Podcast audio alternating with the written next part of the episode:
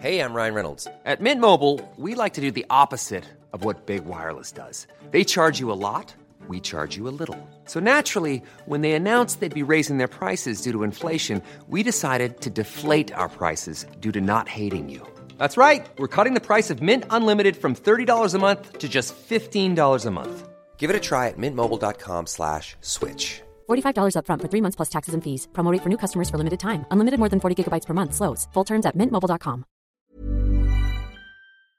Ich muss jetzt mal ganz kurz ehrlich mit euch sein und mir auch was eingestehen. Es gibt echt viele Dinge in meinem Leben, bei denen ich absolut unstrukturiert bin. Aber die Nummer eins sind meine Finanzen. Ohne Witz. Es gibt Tage, an denen ich mich einfach nicht traue, auf mein Konto zu gucken. Und wenn ich das dann muss, weil ich weiß, oh, jetzt ist, glaube ich, meine Kreditkartenzahlung mal wieder fällig, dann habe ich richtig doll Herzklopfen. Und dann, äh, weißt du, ich gucke so, so ein bisschen nur mit einem Auge hin, wie bei einem Horrorfilm. So Decke übers Gesicht am liebsten und nur so mit einem Auge irgendwie drauf gucken. Und ganz ehrlich, das kann ja so nicht angehen. Und da passt unser heutiger Partner ganz wunderbar, denn Finanzguru hilft mir jetzt hoffentlich dabei, meine Finanzen in den Griff zu bekommen und mir nicht mehr so viel Stress zu machen. Und wer den Podcast aufmerksam hört, kann sich wahrscheinlich schon denken, dass ich genauso eine Kandidatin bin wie Amanda. Mir geht es da einfach eins zu eins genauso. Ich verliere total schnell den Überblick, auch weil ich ja einfach überhaupt nicht so gut mit Zahlen bin und so. Und da ist Finanzguru die perfekte Anlaufstelle für Menschen wie mich und Amanda, aber wahrscheinlich auch für viele von euch. Bei Finanzguru bekommt ihr nämlich den perfekten Überblick über eure Finanzen. Ihr könnt dort, wenn ihr möchtet, all eure Konten miteinander verbinden, also Girokonto, Kreditkarte, Depot oder auch zum Beispiel eure Kryptobörse. Und dann werden alle Einnahmen und Ausgaben automatisch kategorisiert und für euch übersichtlich in der App aufbereitet. Und nicht nur das, Finanzguru zeigt euch auch alle eure Verträge ganz übersichtlich an. Das heißt, wenn ihr erkennt, dass da ein überflüssiger Vertrag dabei ist, dann könnt ihr den ganz einfach mit einem Fingertipp rechtssicher über die App kündigen. Das sind aber nicht die einzigen richtig coolen Features von Finanzguru. Finanzguru kann nämlich auch noch mehr machen und zwar für euch ganz persönlich. Genau, mit Finanzguru Plus bekommt ihr nämlich detaillierte Budgetanalysen und auch personalisierte Finanztipps, also alles irgendwie perfekt auf euch zugeschnitten. Ihr habt auch Analysen eures Kaufverhaltens, die euch zur Verfügung stehen. Dann könnt ihr nämlich auch Veränderungen planen. Und was ich auch super cool finde, ist die klare Übersicht eurer Ausgaben nach Kategorie, also zum Beispiel Lebensmittel, Shopping, Tanken. Das könnt ihr alles unterteilen. Und das äh, finde ich einfach so viel übersichtlicher und auch viel einfacher dann eben für zukünftige Veränderungen. Veränderungen. Wenn ihr Finanzguru auch ausprobieren wollt, dann haben wir jetzt ein richtig, richtig cooles Angebot für euch. Und zwar könnt ihr mit unserem Code Puppies Finanzguru Plus drei Monate lang kostenlos testen. Und das ist super einfach. Ihr müsst einfach nur die App downloaden, euer Konto verknüpfen und dann in eurem Profil den Code Puppies eingeben. Ganz wichtig, der Code ist nur für NeukundInnen gültig. Und dann geht's auch schon los. Dann könnt ihr Finanzguru drei Monate lang kostenlos kostenlos testen, durchstöbern und rausfinden, welche Funktion für euch am meisten Sinn ergibt. Den Link, den Code und alle weiteren Informationen findet ihr wie immer in unseren Shownotes und auch in unserem Linktree.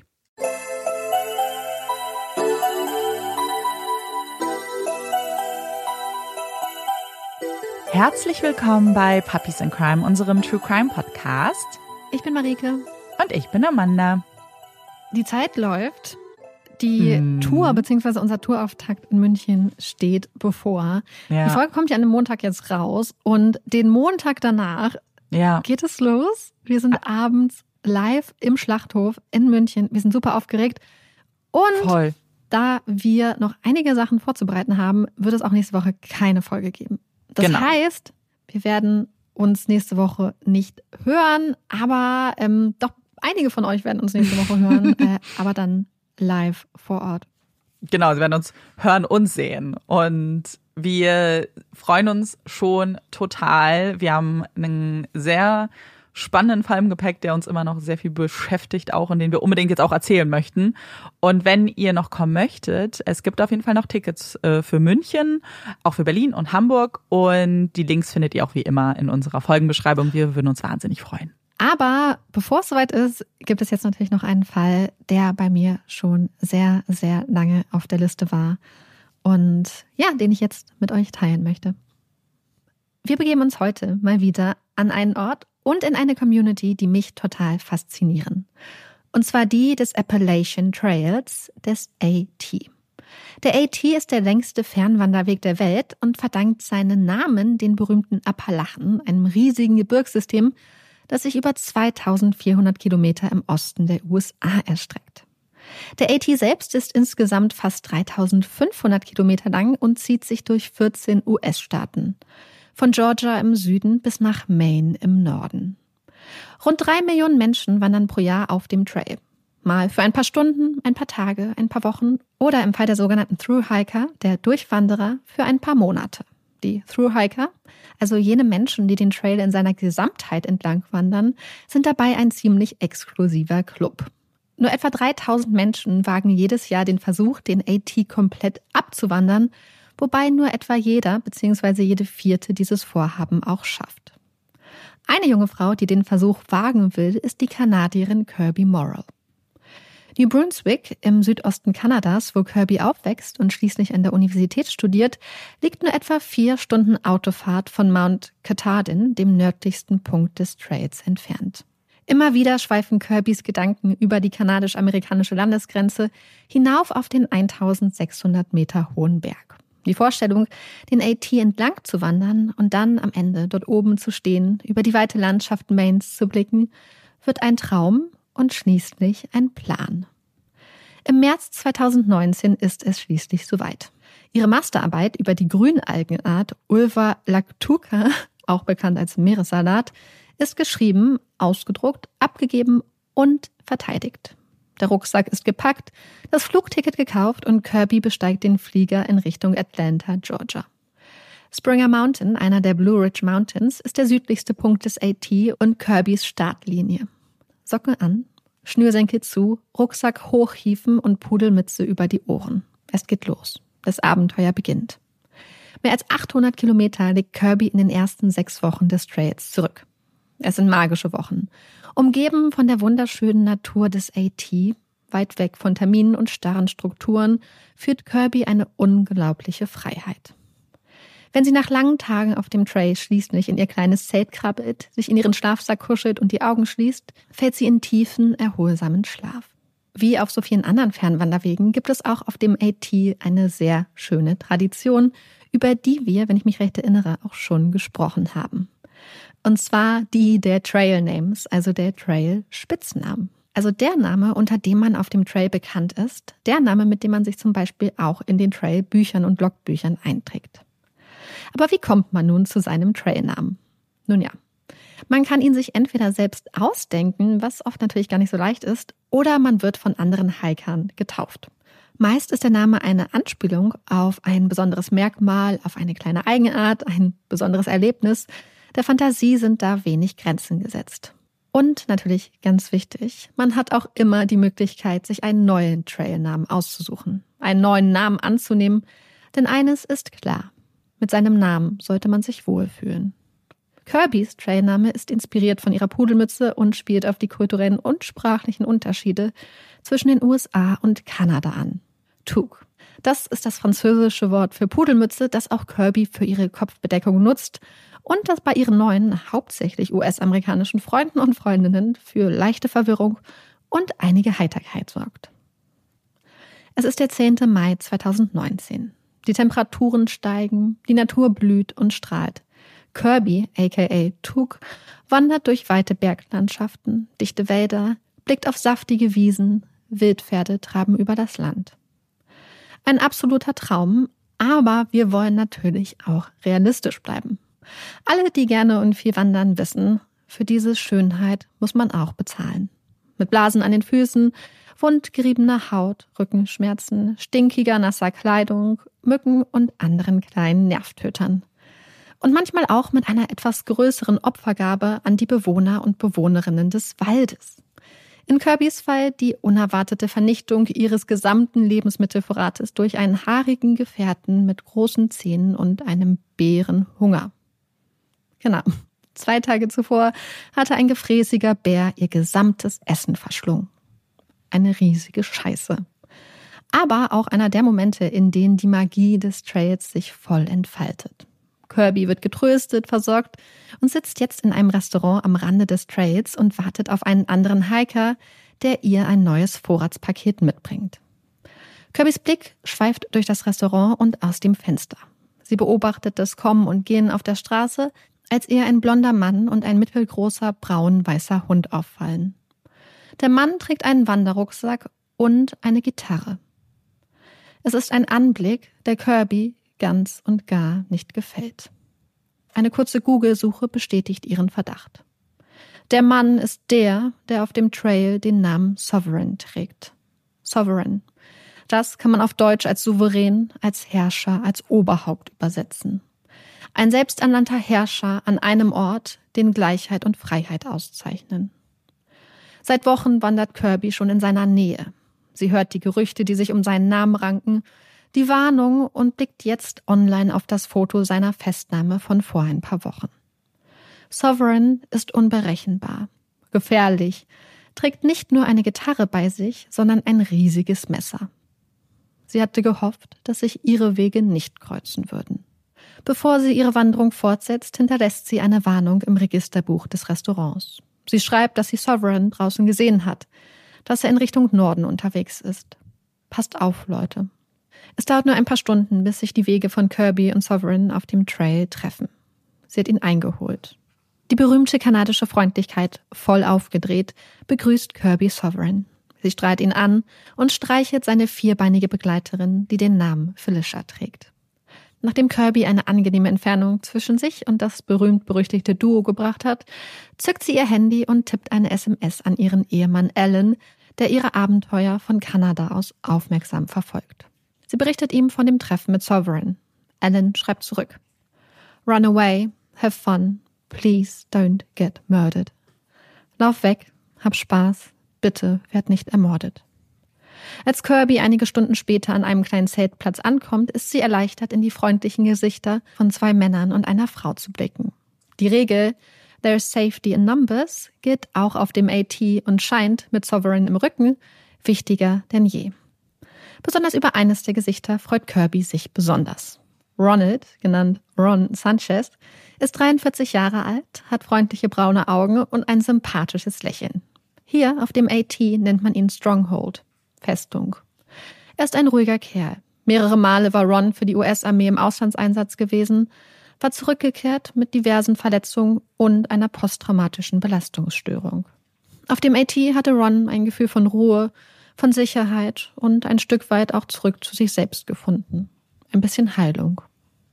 Kirby hat ihn zwei Tage zuvor im Rahmen des Ein gefräßiger Bär hat all meine Vorräte vernichtet Vorfalls kennen und schätzen gelernt. Ron ist eine starke Schulter, ein Mensch, in dessen Anwesenheit man sich wohlfühlt und entspannen kann. Es ist ein milder Abend. Die Luft ist klar, das Lagerfeuer knistert und der kuschelige Schlafsack glockt. Doch dann steht er auf einmal vor ihn. Sovereign. Muskeln spannen sich an, Augen, die eben noch zufrieden in die Flammen geblickt haben, werden wachsam. Die Ruhe weicht dem Chaos, das Sovereign zu umgeben scheint. Sovereign erscheint wie ein Tänzer zwischen den Welten. Er läuft durch das Camp, spielt Gitarre, singt, redet mit sich selbst. Dann beginnen die Drohungen. Während Kirby und die anderen sich in ihren Zelten verstecken, verkündet Sovereign all die Wege, wie er sie umbringen könnte. Er wird sie anzünden. Sie würden es verdienen, zu sterben. Seine Stimme wird leiser. Seine Schritte entfernen sich. Sovereign zieht sich in den Wald zurück. In Windeseile bauen Kirby und die anderen ihre Zelte zusammen, packen ihre Rucksäcke. Angst in der Brust, im Magen, im Nacken. Dann Schritte auf dem weichen Waldboden. Blonde Haare erscheinen aus der Dunkelheit. Sovereign ist zurück. In seiner Hand ein riesiges Messer. Schockiert beobachten Ron und Kirby, wie die anderen beiden Hiker losrennen. Wie die Schwärze des Waldes sie verschluckt. Sovereign und sein Messer dicht auf ihren Fersen. Momente später ist er zurück. Seine Hand umklammert das riesige Messer. Er fängt an, Kirby und Ron zu beschimpfen, zu bedrohen. Ron hält dagegen. Keine Angst, keine Schwäche zeigen. Doch eine starke Schulter und mutige Worte sind nichts gegen eine scharfe Klinge. Hilflos sieht Kirby mit an, wie Sovereign sein Messer in Rons Körper stößt. Wieder und wieder. Die Festung fällt. Ron liegt am Boden, ruft um Hilfe. Kirby rennt. so schnell ihre Beine sie und ihren 15 Kilo Rucksack tragen können. Doch Sovereign ist schneller. Sein wilder Blick brennt sich in Kirbys Gehirn. Er hat sie. Sie fällt, liegt auf dem Rücken wie ein Käfer, die Arme in die Luft gestreckt. Ergeben, aufgeben. Sovereign stürzt sich auf sie. Sie spürt die Klinge in ihrem Gesicht, in ihrem Körper. Das warme Blut, die brutalen Schläge. Kirby wird ganz ruhig. Sie hört auf, sich zu bewegen. Kein Atem. Eine kleine Ewigkeit. Der letzte Schlag. Sovereign rappelt sich auf, folgt Felicia in den dunklen Wald, lässt Kirby auf dem Waldboden liegen. Stille, Atem. Kirby setzt sich auf, steht auf, Adrenalin pulsiert durch ihren Körper. Alles fühlt sich komisch an, falsch. Ein Arm hängt nutzlos an ihrer Seite, der andere lässt sich kaum bewegen. Mit jedem Schritt strömt Blut aus einer Wunde am Bein. Sie versucht die Blutung mit Ducktape zu stoppen. Als erstes war das SOS-Notsignal eines Hikers bei der Polizei angegangen. Um 2.30 Uhr nachts dann der Notruf eines Paares. Um 3.12 Uhr meldet sich eine junge Frau. Das Tactical Team des Sheriff's Office macht sich auf den Weg. Mehr als sechs Meilen laufen sie zu Fuß durch den Wald, den Trail entlang, hin zu dem Ort, von dem das SOS-Signal abgesendet wurde. Um sechs Uhr morgens stoßen sie auf eine Gruppe Wanderer. Die Menschen sind unversehrt, aber auch sie kennen den Mann, der als Sovereign umherwandert und mit einem Messer die Menschen auf dem Trail terrorisiert. Während des Gespräches kommt ein braun-weißer Hund aus dem Unterholz und nähert sich neugierig. Es ist Felicia. Einsatzkräfte folgen der Hündin. Sie führt sie direkt zu Sovereign. Seine Kleidung ist blutbefleckt. Er ergibt sich. Wenige Meter entfernt finden Einsatzkräfte sein Messer. Um 6.14 Uhr betreten sie den kleinen Zeltplatz, an dem wenige Stunden zuvor vier Hiker ihr Nachtlager aufgeschlagen und sich auf eine geruhsame Nacht gefreut hatten. Sie finden den Mann, der das SOS-Signal abgeschickt hatte, auf dem Boden liegend vor. Für Ronald Sanchez, den sanften, ruhigen Wanderer, der auf dem Trail seinen Frieden gesucht hatte, kommt jede Hilfe zu spät. Die Nachricht des Angriffes verbreitet sich wie ein Lauffeuer auf dem AT, breitet sich aus über die Countys, die Bundesstaaten, das ganze Land. Der AT ist ein magischer, ein fast heiliger Ort. Ein Refugium, wo Solidarität, Herzlichkeit und Menschenliebe herrschen. Jetzt ist er ein Tatort. Wie konnte es nur so weit kommen? Wieso war niemand eingeschritten? Seit sechs Wochen hatte Sovereign sein Unwesen getrieben. Warum hatten die Behörden nicht gehandelt? Warum hatte ihn niemand aufgehalten?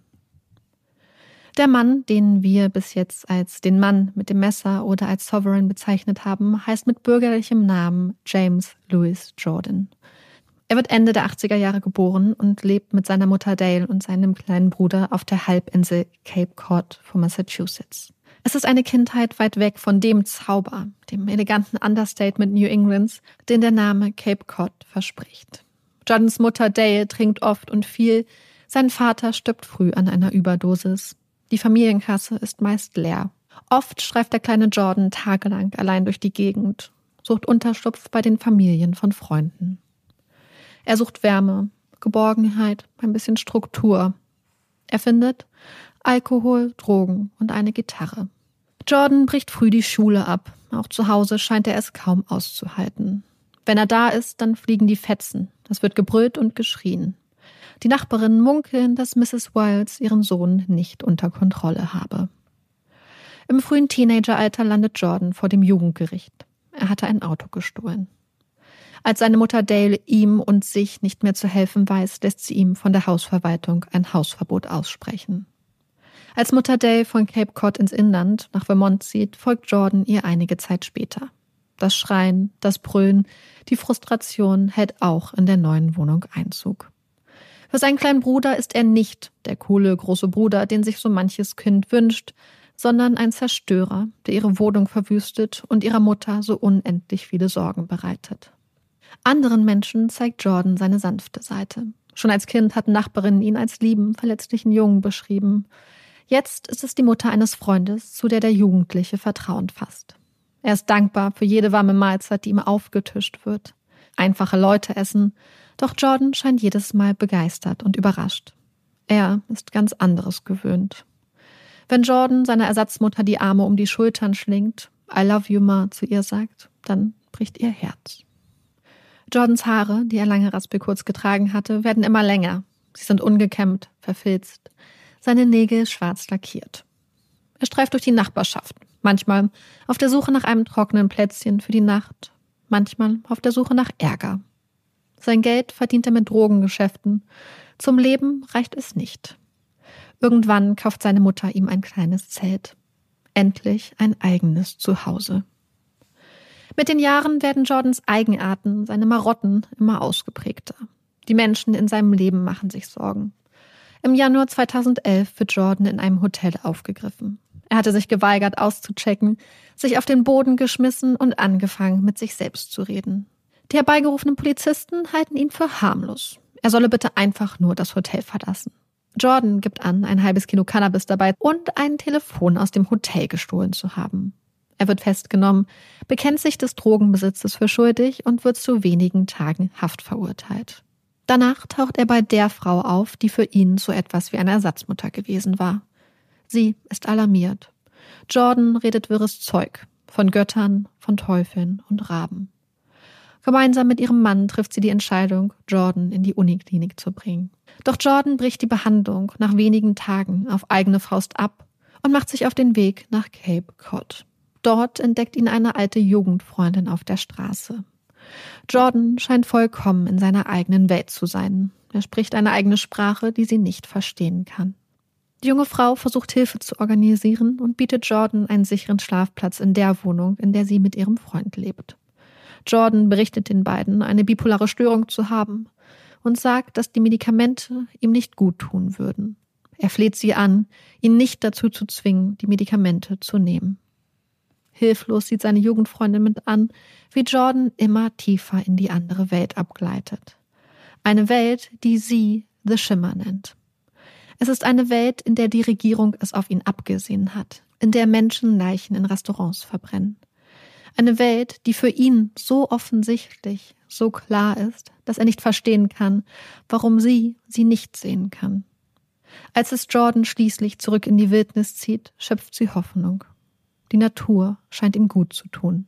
Anderthalb Jahre später wird Jordan mehrmals innerhalb weniger Tage von der Polizei aufgegriffen. Er rennt halbnackt und schreiend vor der Polizei weg, greift Krankenhauspersonal an, ist fest davon überzeugt, dass ihm ein tödliches Gift injiziert werden soll. Am nächsten Tag wandert er wieder nackt durch die Gegend. Eine Richterin ordnet an, dass er sich in therapeutische Behandlung zu begeben habe. Jordan widersetzt sich, reist in den Süden, wird dort wegen Diebstahl festgenommen. Wie ein Verlorener zieht Jordan von Bundesstaat zu Bundesstaat, scheint voll und ganz im Schimmer verloren. Im Frühjahr 2019 taucht Jordan, jetzt in Begleitung der treuen Felicia, auf einem kleinen Festival in Florida auf. Er ist überzeugt davon, dass ihm hier jemand versucht, Versuchschemikalien ins Essen zu mischen. Immer wieder schlägt seine offensichtliche Angst in Aggressionen um.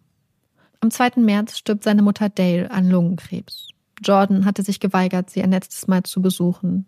Er erscheint nicht zu ihrer Beerdigung. Einige Wochen später taucht Sovereign auf dem AT auf. Schnell fällt auf, dass Sovereign kein regulärer Hiker ist. Statt in einem Zelt schlafen er und Felicia unter einer Plane, wenn er denn überhaupt in den Schlaf findet. Viele Nächte geistert er durch den Wald, schreit in die Dunkelheit, verbreitet Angst und Schrecken. Er bedroht andere Wanderer, mal mit Worten, mal mit seinem Messer. Immer wieder melden Hiker Angriffe und Auseinandersetzungen bei den Behörden. Doch gegen ihn Anzeige erstatten will niemand. Besorgt verfolgt der Sheriff, wie Sovereign immer wieder auf und abtaucht. Erst als Jordan im April in Tennessee nach einer Auseinandersetzung mit Drogen und entsprechendem Zubehör gefunden wird und zudem versucht, sich mit einem Fake-ID auszuweisen, wird er festgenommen. Doch schon sieben Tage später ist er wieder auf freiem Fuß und zurück auf dem AT. Das Foto seiner Festnahme wird fleißig geteilt. Man warnt sich gegenseitig. Augen und Ohren sind gespitzt. Niemand hat Lust auf ein zufälliges Treffen mit Sovereign und seinem Messer. Auch Matthew Norman, genannt Odie, ein ehemaliger Thru-Hiker, der sich für die Community auf dem AT engagiert, kennt das Polizeifoto von Jordan, verfolgt seit Wochen besorgt das Treiben des jungen Mannes. Als er ihn Anfang Mai zufällig trifft, wittert er seine Chance. Er lädt Jordan zum Abendessen ein und hört ihm aufmerksam zu. Jordan scheint überzeugt davon, dass die Wanderer, die er als Bergmenschen bezeichnet, von Dieben infiltriert wurden, die es auf ihre Instrumente abgesehen hätten. Er müsse auf dem Trail bleiben, erklärt Jordan, um die Bergmenschen zu beschützen. Als Jordan erzählt, dass er Angehörige in Maryland habe, macht Norman ihm ein Angebot. Er wird Bustickets für Jordan und Felicia kaufen, damit sie zu seiner Familie in Maryland fahren können. Jordan nimmt das Angebot an und Norman fährt ihn und Felicia mehr als 140 Kilometer bis zum nächsten Busterminal. Doch Jordan fährt nicht nach Maryland. Es zieht ihn zurück auf den Trail. Wenige Tage später greift Jordan an, jagt ein Ehepaar durch den Wald, verletzt Kirby und tötet Ron. Zwei Jahre später, im April 2021, gesteht James L. Jordan den Mord an Ron Sanchez und den Angriff auf Kirby Morrill. Die Richterin befindet ihn not guilty, nicht schuldig, by reason of insanity. Es ist ein Ergebnis, auf das sich die Staatsanwaltschaft und Verteidigung geeinigt hatten, nachdem zwei forensische Psychologinnen Jordan untersucht hatten und zu dem Ergebnis gekommen waren, dass er eine schizoaffektive Störung und zum Tatzeitpunkt akute Symptome einer Psychose gezeigt habe. Er sei zum Tatzeitpunkt also nicht in der Lage gewesen zu verstehen, dass sein Handeln falsch war. In einem kurzen, durch seine Anwälte vorgelesenen Statement heißt es, dass es ihm das Wichtigste sei, dass die Opfer und vor allem auch die Familie von Ronald Sanchez wissen, dass er jeden Tag daran denkt, was er getan hat, dass er alles dafür tun würde, die Vergangenheit zu ändern. Jordan wird in eine psychiatrische Einrichtung verlegt. Auch Ronalds Schwestern wenden sich an das Gericht. Sie treibt vor allem der Gedanke an die letzten Momente im Leben ihres geliebten Bruders um. Daran, dass Ron schwer verletzt in der dunklen, kalten Wildnis zurückgelassen wurde. Ob er in seinen letzten Momenten zu den Sternen geblickt hatte. Was für ein krasser Fall. Wir waren ja mit dem Podcast schon öfter auf dem Appalachian Trail. Und ich glaube, ich hatte auch schon in anderen Folgen gesagt, dass dieses Setting für mich auch einfach immer sowas Gruseliges hat, aber ich konnte nicht richtig erklären, auch warum oder auch für mich selbst nicht erklären. Aber hier ist ja das total irgendwie klar. Spätestens als du gesagt hast, dass irgendwie sich, was heißt irgendwie, dass sich ja rumgesprochen hatte, dass er auf diesem Trail ist, dass man ja so ein bisschen gewarnt wurde, dass irgendwie die Kommunikation ja auch dahingehend war, so, oh, wir haben ihn gesehen. Ähm, und ich fand das so gruselig, das hat mich wie an einen Horrorfilm erinnert, total. Wie als ob man vor irgendwem, mhm. weißt du, so warnt, so von einer mysteriösen ja. Gestalt. Und hier ist es halt so die Realität für diese Leute, die da halt ja auch viel, viel mhm. Zeit verbringen, ne?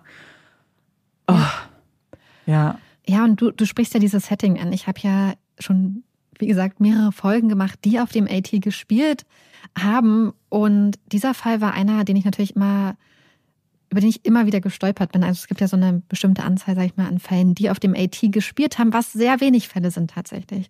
Also mhm. insgesamt muss man sagen, dass der AT ein sehr, sehr sicherer Ort ist. Natürlich verunglückte Menschen ähm, sterben, wie auch an anderen Orten, aber was Gewaltverbrechen angeht, ist es eigentlich ein sehr, sehr sicherer Ort. Ich glaube, vor dem Mord an Ron war der letzte Mord acht Jahre her. Also acht Jahre mhm. waren ohne solche Vorfälle vergangen.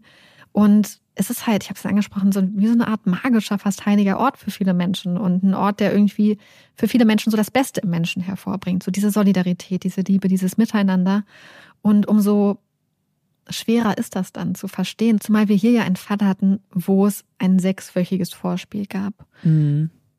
Man sieht aber hier, und das ist das, was wir ja auch dieses Jahr schon mal in dem Fall High Society hatten, irgendwie sehe ich da ganz starke, mh, hm, Parallelen auf gewisse Art und Weise. Im Fall von High Society ging es auch um einen jungen Mann, der eine ganz, ganz lange Vorgeschichte von psychischen Erkrankungen mhm. und so hatte. Und in diesem Fall war es ja auch so, dass wirklich alle Hilfsangebote und Versuche gescheitert waren.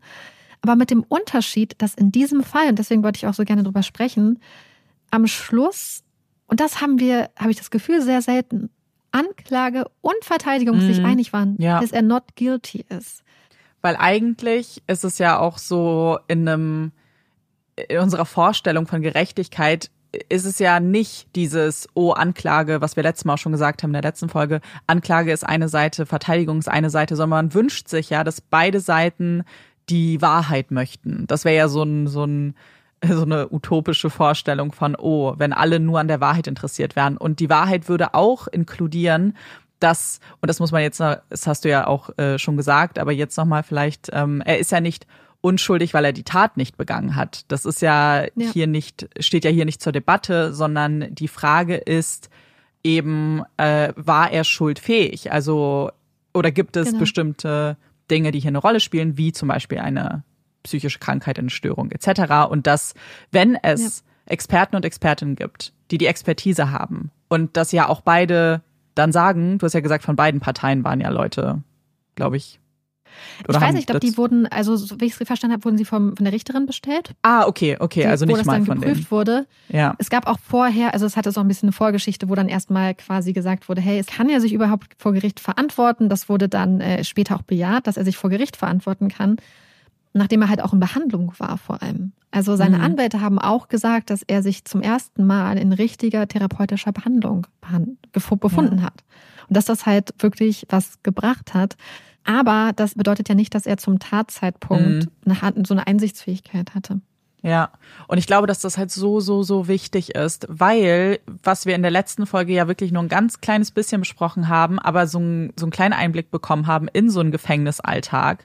Und ich glaube, dass uns wirklich klar sein muss, dass Menschen, die psychische Krankheiten haben, Störungen haben oder grundsätzlich nicht in ein Gefängnis gehören, sondern Hilfe brauchen, weil sie nun mal krank sind. Ich glaube, eigentlich wäre es auch unabhängig davon, ob jemand für schuldfähig oder so ist, wäre es durch eh das Wichtigste, dass alle Menschen im Gefängnis Zugang mhm. zu richtiger psychologischer Betreuung und zu psychiatrischer Hilfe auch haben, wenn sie Absolut. das brauchen. Wir haben es auch im Fall angesprochen, Jordan wird natürlich nicht in die Freiheit entlassen. Das bedeutet not guilty nicht. Er wird in eine psychiatrische Einrichtung verlegt und dann gibt es sehr, sehr hohe Bedingungen, die, äh, dann gibt es sehr, sehr strenge Bedingungen, die erfüllt werden müssen, ehe er in die Freiheit entlassen wird, falls er überhaupt jemals in die Freiheit entlassen wird. Das ja. ist halt auch wieder so eine Sache. Ich meine, natürlich in den USA haben wir ein Land, wo extrem lange Haftstrafen verhängt werden. Aber in vielen Ländern ist das wirklich auch noch ein Unterschied. Da kann es sein, dass man guilty ist und dann nach guter Führung nach einer gewissen ja. Zeit rauskommt. Und man weiß auch am Anfang meistens, wie lange man zum Beispiel hinter Gittern verbringen wird. In diesem Fall ist das nicht klar. Mhm. Das heißt, Jordan könnte in 15 Jahren rauskommen, in 30 oder vielleicht auch niemals. Ja. Man weiß es halt nicht. Das ist halt eine ganz, ganz große Unklarheit, die dann über so einem Aufenthalt auch schwebt und die halt geknüpft ist daran, wie er sich entwickelt, ähm, wie die Behandlung läuft und ob er irgendwann sich in einem Zustand befindet, wo von ihm keine Gefahr mehr ähm, für wichtige Rechtsgüter ausgeht. Mhm. Ja. Und das müssen natürlich Leute entscheiden, die das einfach auch einschätzen können. So. Für Kirby war es, glaube ich, recht, also wenn ich das so richtig interpretiert habe, war es recht schwer, dass er quasi not guilty war. Mhm. Und ich habe das aber so verstanden, dass sie es schade findet, dass quasi gesagt wurde, er ist not guilty, weil er war ja die Person, die ihr das angetan hat. Ja. Dass sie aber auch versteht, was dieses not guilty für ihn bedeutet. In dem Sinne von, hey, er ist jetzt nicht frei oder so. Und dass sie versteht, welche rechtlichen Konsequenzen damit auch weiterhin einhergehen. Und äh, Sie, aber auch zum Beispiel die Angehörigen von Ron haben die Richterin dann auch wirklich ganz dolle darum gebeten, dass sie sicherstellt, dass er nie wieder Menschen in Gefahr bringen kann und das. Ja. Und ich glaube, hier haben wir halt auch spezifisch die Situation, dass wir schon auch einen Fall behandelt hatten, der auf dem AT gespielt hat, wo jemand eine ganz schlimme Tat begangen hat, irgendwann wieder freigelassen wurde und dann nochmal mhm. eine ganz schreckliche Tat begangen hat, wieder auf dem AT. Und ich glaube, dass das bei vielen Leuten auch so im Hinterkopf war, dass es genau so eine Situation auf dem AT schon mal gegeben hatte. Aber wir wissen ja, dass er jetzt in psychiatrischer Behandlung ist, in psychologischer ja. Betreuung. Und das ist natürlich eine ganz andere Situation. Und noch eine Sache zu Kirby, weil sie wird auf dem AT wirklich als ganz krasses Vorbild gesehen für viele Leute. Sie hat, es haben viele Leute gesagt, dass ihr Durchhaltevermögen ähm, sie inspiriert hat, in schweren Momenten durchzuhalten, weiterzumachen. Und eigentlich hatte sie vorgehabt, einen Monat oder so nach dem Angriff zurück auf den Trail zu gehen und Echt? wieder, wieder durchzuziehen. Das hat natürlich nicht geklappt, weil ihre Verletzungen waren wirklich richtig dramatisch. Hm. Aber fünf Monate nach dem Angriff war sie dann tatsächlich zurück auf dem Trail und hat Mount Katahdin bestiegen, also den nördlichsten Punkt des ATs. Und wow. dann stand sie oben und konnte in die Landschaft blicken und hatte es geschafft. Und sie erklärt das ganz niedlich. Sie meint, sie hat den Trail angefangen und auch beendet. Es fehlt halt in der Mitte ein Stück, mhm. was sie natürlich vielleicht nochmal nachholen kann. Ja, das finde ich richtig bewundernswert. Und ich meine, jeder geht ja mit solchen Situationen auch irgendwie anders um. Und es gibt ja auch kein richtig und falsch und so.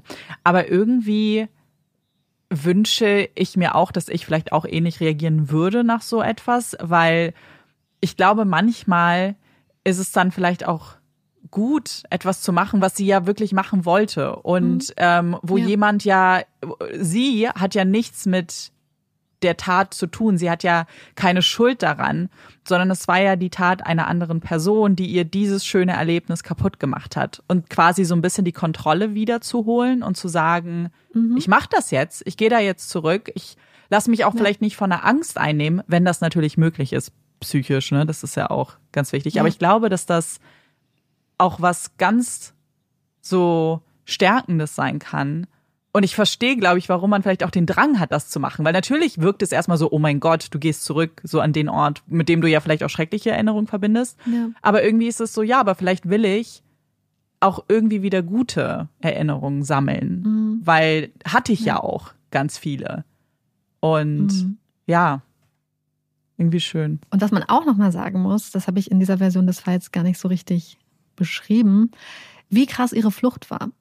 Mhm. Weil sie ist schwer verletzt, fast zehn Kilometer durch den dunklen Wald gelaufen, bis sie in Sicherheit war irgendwann. Sie hat irgendwann ein Paar getroffen, die haben ihr noch geholfen, den restlichen Weg zu gehen. Aber sie ist wirklich so schwer verletzt, da so weit gelaufen durch die Dunkelheit. Und ihre Mutter meinte, dass sie glaubt, dass es vielleicht daran liegt, dass sie ja als Rugby-Spielerin einfach schon so eine, so ein Grit hatte, so eine mhm. Resilienz vielleicht auch und so eine Stärke entwickelt hatte, weil sie mhm. war ja Star-Rugby-Spielerin an der Uni. Und ja, das fand ich auch total krass. Ja. Was natürlich auch, glaube ich, ein krasser Moment ist, was sie dann später auch gesagt hat in ihrem Victim Impact Statement im Prozess, ist, dass sie dieser Moment immer noch verfolgt hat, wo sie weggerannt ist. Mhm. Dieses, dass Ron dann auf dem Boden lag und, wenn ich es richtig verstanden habe, sogar gerufen hat. Weil er nicht, oh natürlich Gott. nicht alleine zurückbleiben wollte. Ja. Aber sie sich natürlich schützen musste und sie ihr Leben retten musste. Und sie sagt, ja. dass sie das verfolgt, aber dass sie weiß, dass sie die richtige Entscheidung getroffen hat. Dass sie mhm. keine Möglichkeit gehabt hätte, ihm zu helfen zu diesem Zeitpunkt weil ja. sie waren mitten im Wald, sie hatten nichts. Und da war immer noch Sovereign mit seinem, das war, das Messer ist über 40 Zentimeter lang, das ist wirklich richtig lang, ja. ähm, der sie dann ja gejagt hatte. Und dass sie weiß, dass sie die richtige Entscheidung getroffen hat, so hart diese Entscheidung halt auch war. Aber ich glaube, die Einschätzung ist auch einfach vollkommen richtig, selbst ja. was diese Situation angeht. Aber ich glaube, generell muss man, glaube ich, sich eingestehen, dass ein Selbstschutz in einer Leben- oder Todsituation an oberster Stelle stehen muss. Denn es bringt nichts, wenn mhm. sie zurückbleibt, auch getötet wird und er vielleicht noch weiterziehen kann ja. und noch mehr Menschen verletzt. Aber indem, dass sie mhm. flieht und vielleicht Hilfe holen kann und vielleicht was auch immer möglich sein wird, das kann man ja nicht planen. Man weiß mhm. ja jetzt nicht, ob man Menschen trifft oder was auch immer. Oder erstmal wegkommen, sich in Sicherheit bringen, ist, glaube ich, erstmal das Allerwichtigste. Und dass man im Nachhinein denkt und vielleicht seine Stimme noch hört, ich glaube, das ist auch absolut menschlich und normal und ich glaube, das würde jedem mhm. so gehen, weil dann hat man Zeit, glaube ich, auch darüber nachzudenken, oh, hätte ich das doch anders machen können, so sich die ganzen Fragen zu stellen, die in Retrospektive vielleicht möglich sind, aber in dem Moment natürlich nicht. Absolut. Und ich sehe es genauso wie du. Ich, ich kann mir nicht vorstellen, wie sie in der Situation hätte anders handeln können, ohne dass es noch mehr, noch ein Opfer mhm. mehr gegeben hätte.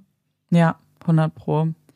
Und es ist ja auch so ein bisschen, weil du vorhin gesagt hast, so mit der Rugby-Spielerin, so ich glaube, dass solche Dinge auch eine Rolle spielen. Aber wir wissen natürlich auch, dass unser Körper in solchen Ausnahmezuständen auch teilweise zu echt krassen Dingen möglich ist. So, es gibt ja immer wieder so mhm. Szenarien, wo Leute wirklich Dinge schaffen, die sie vielleicht sonst sich auch gar nicht zugetraut hätten, weil natürlich ganz viel auch übernimmt, so ein, so ein Überlebensinstinkt vielleicht auch. Ja. Und aber natürlich zehn Kilometer ist natürlich unfassbar krass. Mit so schweren ja. Verletzungen unvorstellbar. Also wirklich, ich finde es wirklich unvorstellbar. Und, mhm. ähm, und noch der letzte Punkt, das war auch einer der Gründe, warum ich diesen Fall unbedingt machen wollte, ist Felicia. Weil als ich damals das auch, ich weiß nicht mehr, welchen Fall ich damals recherchiert habe, aber da war das gerade, dass ähm, der Gerichtsprozess lief und wo alle darüber berichtet haben, oh, dass da der Hund die Polizei zu Jordan am Ende geführt hat. Mhm. Also nicht im Prozess, aber er musste, er stand dann auch vor Gericht und da wurde ihm halt mitgeteilt, dass Felicia halt im Animal Shelter war, also im Tierheim. Und ich weiß nicht, was aus ihr geworden ist.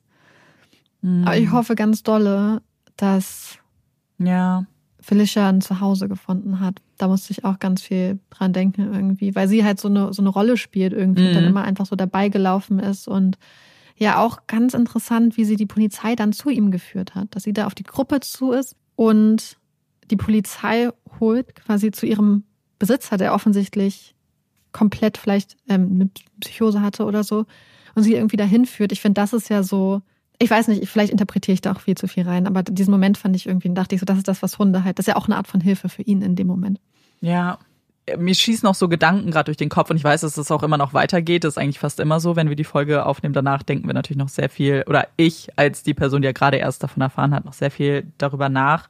Und äh, gerade noch zu einer Sache, die du vorhin gesagt hast, dass Kirby und auch Rons Familie so Probleme damit hatten, dass er quasi not guilty war, weil das mhm. ist sowas, als du es gesagt hast, war ich so, oh mein Gott, ich verstehe das so gut, weil wenn wir natürlich ja, über so einen Fall urteilen, sind wir ja erstmal komplett außenstehend und ja, emotional natürlich irgendwie, aber nicht in dem Maße, wie es halt Betroffene oder Hinterbliebene sind. Und ja, wenn wir urteilen, dann ist es ja immer so aus, oh, so ich aus, ne, aus der Sicht des Großen und Ganzen, so weniger mhm. dieser individuelle Prozess und dieser individuelle Fall, sondern ich wünsche mir, dass das einfach so gehandhabt wird, weil ich das wichtig finde in einem Rechtssystem. Aber natürlich ist es für die so krass. Und wenn ich mir halt vorstelle, dass für dich als Person, die jetzt gerade für Rons Familie, die auch wirklich jemanden verloren haben, der mhm. fehlt und ähm, ja seine Kinder das ja. hat seine Schwester gesagt dass seine Kinder er wird nicht mitbekommen wie seine Kinder die Schule beenden oh er wird den Lebensweg seiner kleinen also seiner Kinder halt mhm. nicht nicht begleiten können sie müssen all die wichtigen Schritte in ihrem Leben jetzt ohne ihren Papa machen ja und oh, das bricht einem so das Herz und ich deswegen ist es mir auch noch so wichtig so irgendwie kurz das zu sagen weil wir natürlich auch irgendwie in, eine, in unseren Fällen und im Podcast das Gefühl haben, so ich will auch natürlich Informationen geben und darüber auch einordnen, warum es so wichtig ist, dass wir unterscheiden zwischen äh, schuldig, nicht schuldig und wenn nicht schuldig, dann vielleicht auch wegen zum Beispiel Insanity in dem Fall. Ja. Aber die emotionale Komponente wird dadurch ja mhm. keinesfalls mhm. abgesprochen. So ganz ehrlich, ja. für ich kann mir auch komplett, ich kann jede Familie, jede Person nachvollziehen, die sich auch persönlich als betroffene Person wünscht, mhm. oh, ich, ich will einfach nicht, dass er auf freiem Fuß kommt. Und das haben sie ja auch hier. Und ich kann auch verstehen, dass das vielleicht auch das Beste sein könnte. Aber das müssen natürlich ja. dann eben andere Leute entscheiden. Ja. Und ich, ich glaube, dass die Verteidigung und die Staatsanwaltschaft dem insofern natürlich in einem sehr viel geringeren Maße versucht haben, so ein bisschen Rechnung zu tragen, mhm. in dem Sinne, dass ja sein Geständnis Teil des Agreements war. Also, dass ja, er das zugeben musste, dass er diese Taten begangen hat, dass das nicht bestritten wurde. Aber ich glaube halt, es ist halt so dieses Schwere, weil wenn er not guilty ist, dann gibt es keinen rechtlich Schuldigen. Mhm. Und Ron Und ist trotzdem tot. Genau. Und ich glaube, das ist es halt so, dass, dass, dass da so ja. viele Ebenen sind, die zusammenkommen. Einmal die rechtliche Schuld, ja. dann vielleicht auch das Gefühl so, okay, vielleicht wir reden ja so oft darüber, man hat irgendwie das Gefühl, man braucht so jemanden, an den man auch so diese Emotionen schicken ja. kann, äh, dem ja. gegenüber man die Emotionen empfinden kann. Und dass das in so einem Fall vielleicht sehr, sehr viel schwerer ist. Das macht's halt so vielschichtig und deswegen auch so hart, wenn man eben daran denkt, was die dann persönlich durchmachen. Weil ja, natürlich kann es helfen, wenn da irgendwie dick und fett schuldig drunter steht nach einem Prozess und du einfach sagen kannst, okay, die Person. Aber wir wissen auch, dass man sich manchmal vorstellt, dass das helfen kann und wir auch in vielen Fällen schon gesehen haben, dass es nicht unbedingt immer hilft, dass man ein Urteil mhm. bekommt, dass jemand weggesperrt wird, weil es niemanden zurückbringt. Und im Endeffekt, ganz ehrlich, sie, es ist glasklar, dass er diese Taten begangen hat und deswegen so wichtig, dass es dieses Geständnis gibt, dass es da keinen Zweifel dran gibt. Und die einzigen Fragen und die einzigen Zweifel, die es gibt, ist nur, in welchem Zustand seines Bewusstseins er das begangen ja. hat, mit welchem Verständnis von richtig und falsch er das begangen hat. Und das soll, also ist vielleicht, das ist wichtig, aber für eine Familie, ganz ehrlich, die können, ich würde wahrscheinlich auch einfach sagen, für mich ist er schuldig und fertig. Und mhm. mir ist es auch egal, alles andere, weil ich erwarte das auch nicht von Menschen, die durch so viel Leid gehen müssen, dazu differenzieren, ehrlich gesagt. Genau, und deswegen gibt es ja dann ähm, Richter und Richterinnen, die halt genau in dieser genau. Situation sind, die sich die Gutachten anhören und die dann halt eine gut begründete, im Idealfall Entscheidung dahingehend genau. treffen müssen. Ja. Vielen Dank auf jeden Fall nochmal für den Fall. Und damit wir jetzt aber vielleicht ein kleines bisschen aufatmen können, kommt hier unsere Puppy Break. Und interessanterweise hat unsere heutige Puppy Break mit einem Tier zu tun, das auch in dem Fall vorgekommen ist. Und das wusste ich nicht. Ich wusste es nicht, aber jetzt passt es gerade. Es geht um Bären. Und diese Puppy Break ist inspiriert von einem Post, den uns Christina weitergeleitet hat. Das war ein Post von 1 Live, in dem sie so mehrere Tierfakten äh, zusammengefasst haben. Und einer davon war, dass es eine Bärenart gibt, die sich Cappuccino-Bär nennt. Und das klingt sehr, sehr niedlich. Und diese Bärenart ist eine Hybridart und entsteht, wenn ein Grizzly-Männchen sich mit einem Eisbären-Weibchen paart. Dann kommt ein Hybridbär zur Welt, den man Cappuccino-Bär nennt. Und den Namen bekommt er aufgrund seiner Fellfarbe, denn die ist so cremefarben und auch leicht braun und hat so, ein, so Nuancen und sieht deswegen aus wie so ein Cappuccino. Und hat dann auch eben die Eigenschaften der beiden Bärenarten. Zum einen diese sehr typische längliche Form des Kopfes des Eisbärens und diesen Buckel, den man vom Grizzly kennt. Und man sieht jetzt seit Mitte der 2000er immer mehr Cappuccino-Beeren in Nordamerika. Und normalerweise versuchen wir ja unsere Puppy Breaks sehr leicht zu halten. Aber ich glaube, es ist mir auch sehr wichtig zu sagen, dass der Hintergrund, warum es Cappuccino-Bären gibt, eigentlich ein sehr trauriger ist, der uns auch alle betrifft und alle beschäftigen sollte. Und zwar ist das der Klimawandel. Denn der bringt diese beiden Bärenarten, also Grizzlies und Eisbären, die eigentlich gar nicht so viel gemeinsam haben, aus ihrer Genetik tatsächlich, jetzt nämlich zusammen. Denn aufgrund der steigenden Temperaturen bewegen sich Eisbären jetzt also in andere Lebensräume, erschließen sich neue Lebensräume auch für Nahrung. Und Grizzlybären können jetzt auch mehr in den Norden ziehen, weil es ja immer wärmer wird und flüchten dahin, um nicht mehr gejagt zu werden. Und da treffen dann also dann Grizzlybären und Eisbären aufeinander und können sich dementsprechend paaren. Und Experten und Expertinnen haben dazu so eine gespaltene Meinung. Eine, so die eine Partei sagt, dass sie das total kritisch sehen, weil sie eben Angst haben, dass das so der Todesstoß für Eisbären ist und das bedeuten könnte, dass damit jetzt vielleicht wirklich diese ganze Art aussterben wird. Die andere Partei, die widerspricht dem nicht unbedingt, sondern die sagt, dass es tatsächlich laut aktuellem Stand sowieso passieren wird und dass diese Hybridarten die einzige Art und Weise sein können, wie man überhaupt noch etwas von der Genetik irgendwie weiter in die Zukunft bringen kann. Und deswegen ist es einerseits sehr traurig, andererseits ein bisschen hoffnungsvoll, wenn man überhaupt das so sagen kann. Mhm. Aber auf jeden Fall sehr spannend und deswegen wollte ich euch auf jeden Fall davon erzählen, weil die Bären sind super süß, aber ich glaube, wir müssen uns schon verallgegenwärtigen, warum es sie überhaupt gibt und warum es möglich ist, dass es Cappuccino-Bären gibt. Richtig wichtiger Hinweis. Ich muss was gestehen. Ja. Wir haben ja. keine Empfehlung. Ähm, und das liegt daran, dass wir schon, wenn die, wenn die Folge rauskommt, eine Woche später in München Tourauftakt haben. Mhm. Und ich stehe morgens auf und denke an die Tour. Ich gehe abends ins Bett und denke an die Tür. Zwischendurch denke ich an die Tour, wenn ich jetzt gerade nicht den Fall vorbereitet habe. Ja. Ich glaube, man denkt gerade nur noch an die Tour. Mhm. Und irgendwie das Einzige, was ich schaffe, ist ab und zu nochmal irgendwie eine Folge Modern Family zu gucken oder so. Da hört es dann irgendwie auch schon auf. Und ähm, deswegen habe ich keine Empfehlung. Ja, ich muss mich dem leider auch anschließen. Ich habe auch nichts tatsächlich, ähnlich wie du, was du gerade gesagt hast, ich konsumiere sehr, sehr wenig. Und wenn, dann ist es halt auch wirklich etwas, wo ich mich nicht konzentrieren muss. Ich spiele im Moment viel mehr Xbox noch eine Stunde abends, um irgendwas anderes zu machen und auch so ein bisschen so andere Motorik irgendwie anzuwenden. Aber sonst wirklich auch gar nichts. Deswegen kann ich leider auch nichts empfehlen. Ja. Wir, Wir können natürlich aber empfehlen, Ja, uns zu besuchen auf die Tour zu auf kommen. der Tour. Große Wir Empfehlung. fangen, am, wir fangen am 11.9. an in München. Wir sind hyper aufgeregt. Wir freuen uns Mhm. richtig, richtig doll. Und ähm, Ja. der Fall, der uns jetzt morgens bis abends durch den Kopf geistert, ist sehr, sehr, sehr spannend.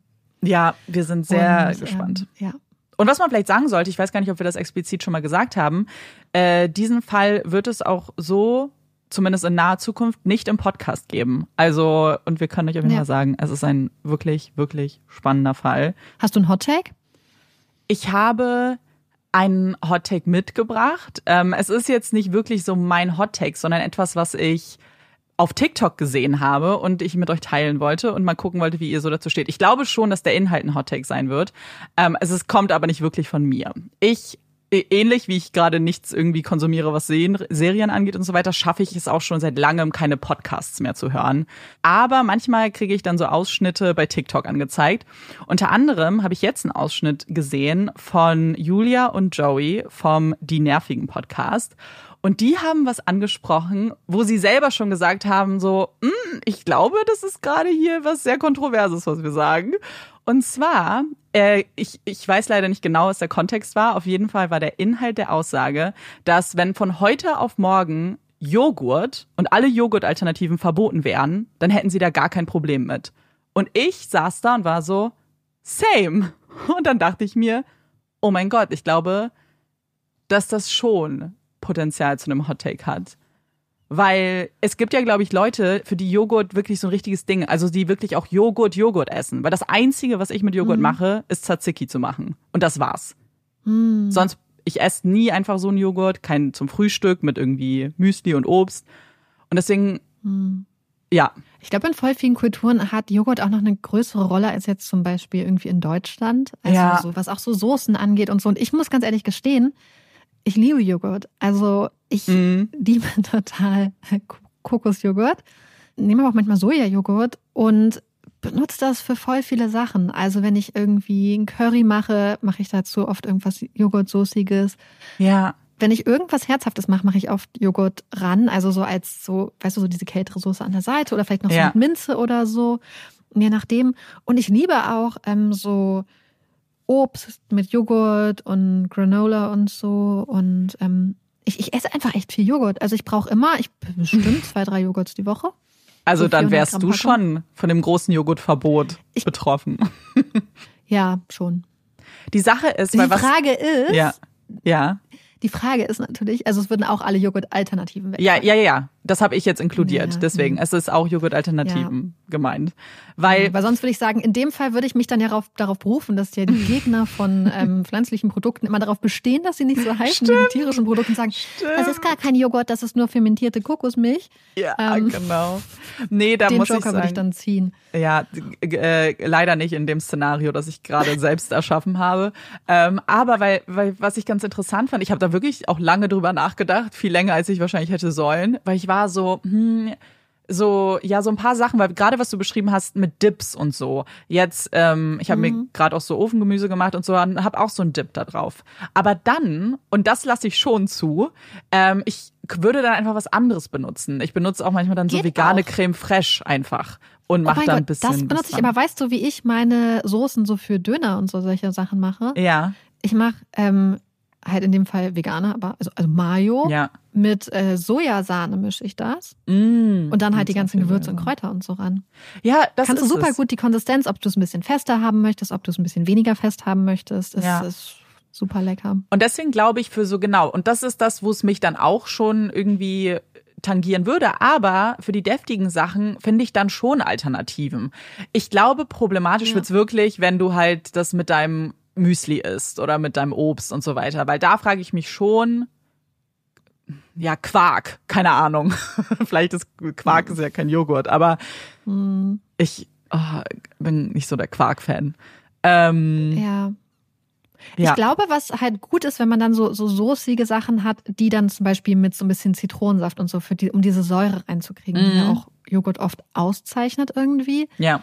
Ähm, ja, wenn man dann irgendwie so eine Soße macht und dann halt, ich mache eh immer so Zitronenschale und so Crap Ja. ran. Aber was Sie zum Beispiel auch gesagt Mhm. haben, und das, das fühle ich auch voll, es gibt halt, glaube ich, Menschen, für die ist auch Joghurt wirklich richtig wichtig, wie so ein Dessert zum Teil. Weißt du, gerade wenn ich jetzt so an so Fruchtjoghurt denke oder so. Und früher hatte ich das Gefühl, hat Joghurt auch eine viel größere Rolle in meinem Leben gespielt, weißt du, wenn du so von der Schule gekommen bist oder wirklich noch als Kind mit Fruchtzwergen oder keine Ahnung. Und es hat immer mehr abgenommen.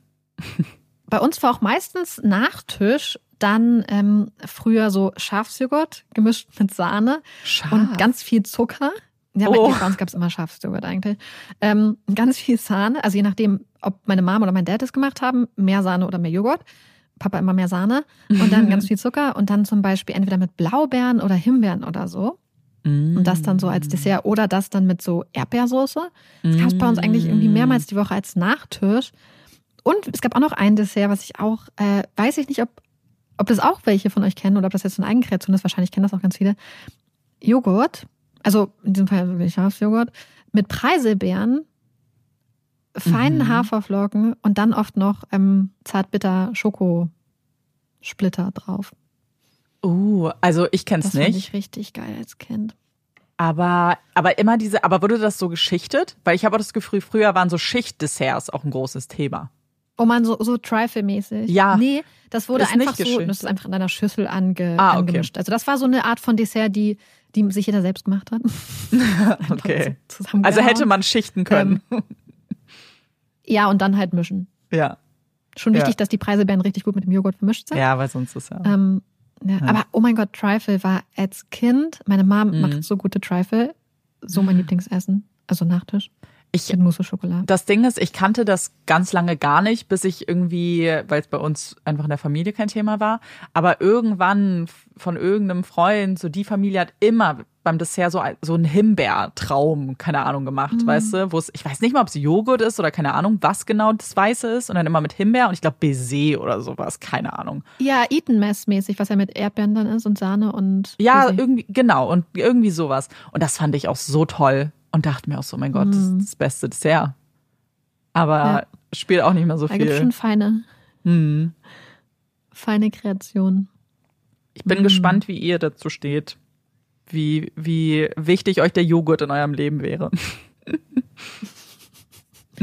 Schreibt es uns, wir sind sehr gespannt. Und ja, wir verabschieden uns. Das war's. Wir hoffen, euch hat Nächste Woche hören wir uns nicht. Wir Stimmt. sehen aber einige von euch. Oh mein Gott, wie aufregend.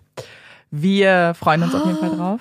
Wir sind sehr aufgeregt und wir hoffen, euch hat diese Folge gefallen und wir würden uns total freuen, wenn ihr uns dann beim nächsten Mal wieder zuhört. Ich bin Amanda Ich bin Marike. und das ist Puppies in Crime. Tschüss.